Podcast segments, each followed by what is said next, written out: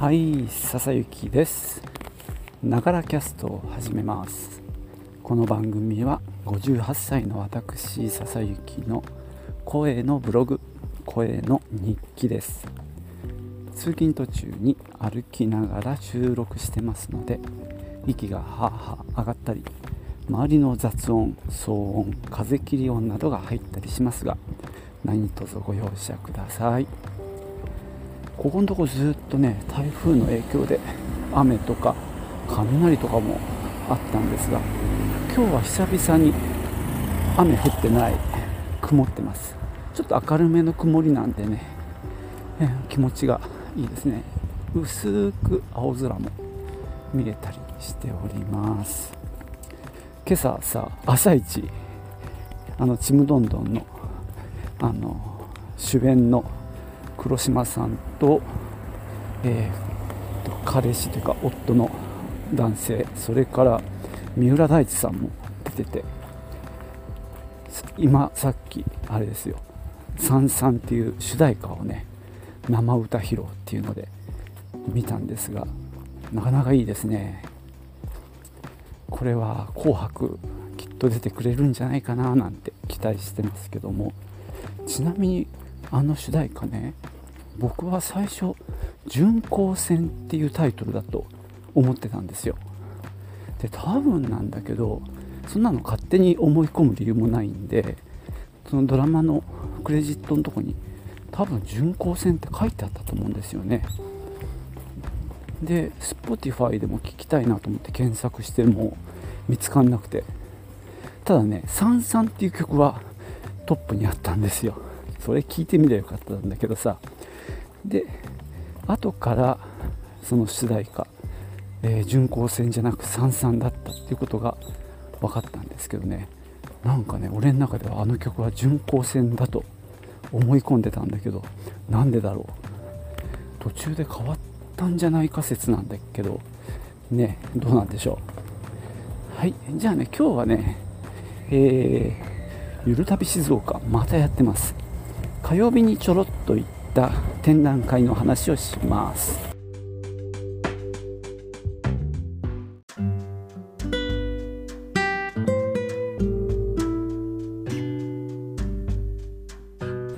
えー、その展覧会は「おもちゃ絵2」っていうねテーマの、えー、展覧会で会でアン・ヘリングさんのコレクションなんですね、えー、場所は清水の清水港のそばにあるフェルケール博物館っていうとこです。ちなみにこのフェルケール博物館あの建築がめちゃくちゃ好きなんですよ。それこそこの間さ名建築で昼食をっていうドラマの話をしたんですが僕が真っ先に自分のこの地元で思いつくのはこのフェルケール博物館なんですね。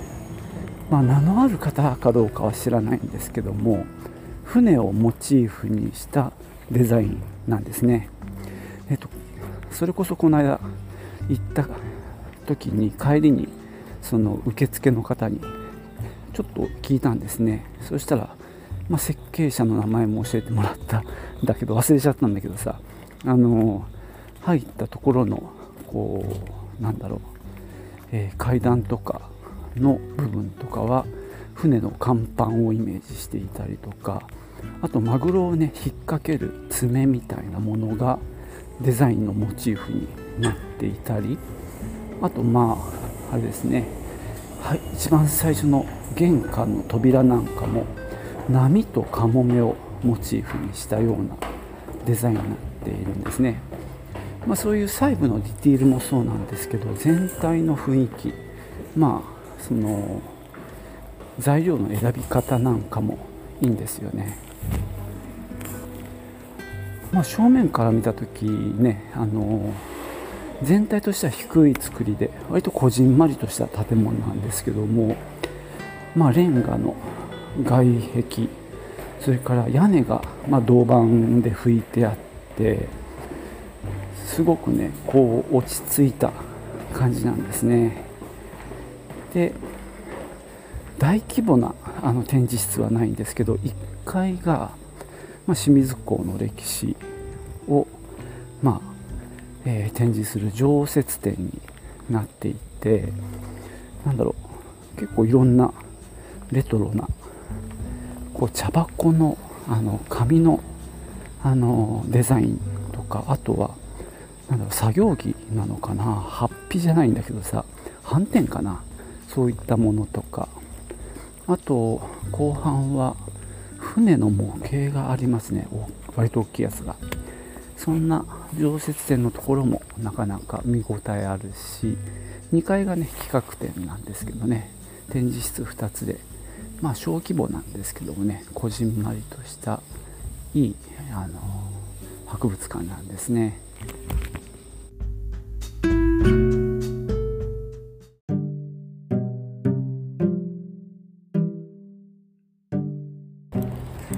さて、えー、博物館フェルケール博物館。ちなみにフェルケールってドイツ語で交通ですね。交通博物館。はまあとはいえ主に海の海運ですね。の、えー、博物館ですね。実はやってるのが鈴代というねまあ海運会社からこう大きくなったところが運営してるわけですね。まあ、大変素敵なとこです。で、えー、今度はね、その展覧会の内容ですね、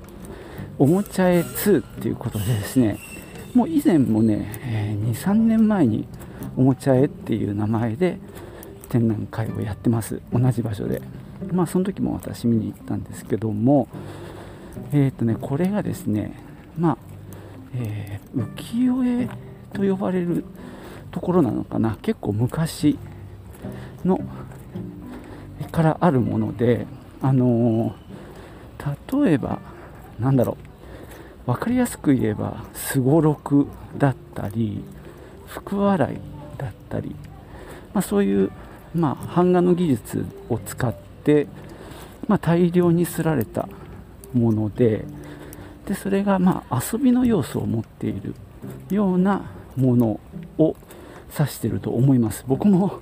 がっつり分かってるわけじゃないんだけどその中には例えば影とかねその例えばシルエットの絵があって、まあ、例えばそれが鳥みたいな絵だったとして実際は手はこうなってるよっていう2つをこう並べたりするわけね。それがこういっぱいバーって並んでたりする、まあ、そういった影絵だったりあと半字絵っていう、まあ、ちょっとなぞなぞみたいなところがあってまああれですね、まあ、これちょっと僕もうまく言えないんだけどさ。まあ絵で絵のなぞなぞみたいなその絵をちゃんと見るとそれが何を言ってるか分かるみたいな。まあ芹沢圭介さんの作品の中にもあのいろは文いろは門っていうのかな。いろはの「い」の字が「い」で始まる何かをモチーフにしたでそれが「い」の形になってる「ろ」も「ろ」なんだけどそのろ「ろ」から始まるものがその「ろ」の文字の中に隠れてるみたいな作品がたくさんあるんですけども、まあ、そういうのに近いかな、まあ、絵のなぞなぞみたいな半字絵もあるしその中には何だろう前回のおもちゃ園展ではね割とことわざも多かったね。そのことわざを絵にしたり。でだんだんなんとか尽くしっていうのもありますね。魚尽くしなんていうと魚の絵が1枚のこう、まあ、新聞みたいなサイズの紙の中にでっかい鯛みたいなのとかこう大小織り交ぜていろんな魚の類が書いてある。この何々尽くしっていうのも多いですね。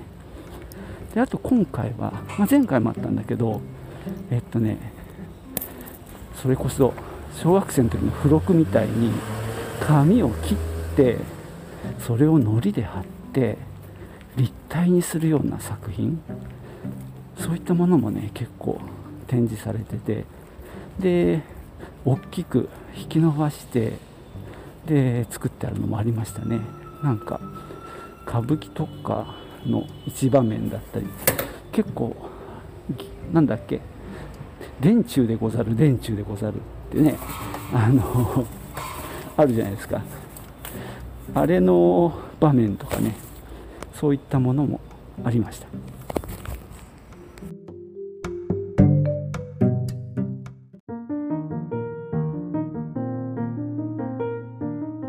今回の展覧会のサブタイトルがアンヘリングコレクションということでアンヘリングさんという方のねあの集めたものが、まあ、展示されてるんですけどももうこの方ね残念ながらあの亡くなられたんですけど前回の展覧会の時はね僕の職場店にも寄ってくださったんですけどもあのー、ね何人か僕知らないんですけども、まあ、日本に住んでこういった日本の文化をすごく愛して研究されてっていう方でまあすごいなって思いますよね。海外の人なのにこういったものをコレクションされてる。でねあの嬉しいことにその前回の展覧会の前後に1冊ね本を出されてましてこのねおもちゃ絵がテーマの本を出されてます、まあ、それはね、まあ、かなり読み応えのある、まあ、資料的にもね価値の高い本が、まあ、出されてるのである意味その貴重な資料やらあるいは、えー、いろんな考え方なんかもまとまってたんでそれは本当ありがたいなと思いますね。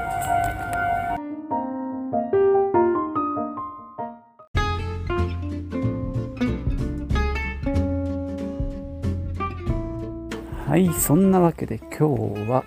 清水のねフェルケール博物館で開催されているおもちゃ絵2おもちゃ絵2展という展覧会アンヘリングさんのコレクションのお話をしました、えー、実はここはですね隣にレストランも